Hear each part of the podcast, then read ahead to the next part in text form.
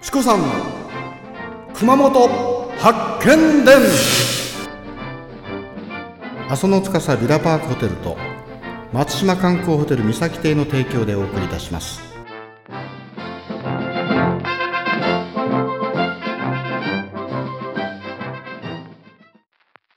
今日の番組の担当は、えー、四川料理東海県、えーマネージャーの赤光さんです。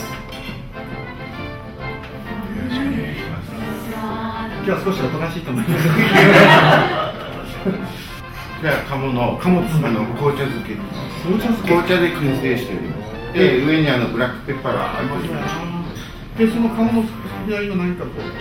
ここは下があのピータンを裏ごししまして生クリームと一緒に豆腐を作っていますで上の方にさ刺さってるのが牛肉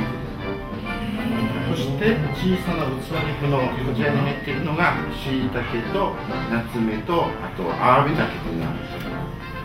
お野菜ですとその手前の右側の方はこちら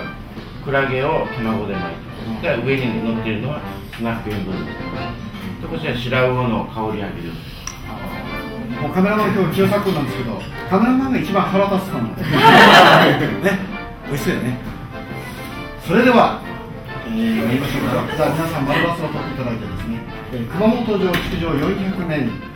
記念ですねグルメバトルの第7弾は、えー熊本中心部にあります熊本フルキャス近い、えー四川料理の10日芸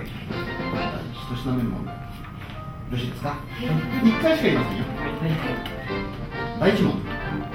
熊本城は足掛け10年を費やして1607年に完成した丸か×かせーの。はいえー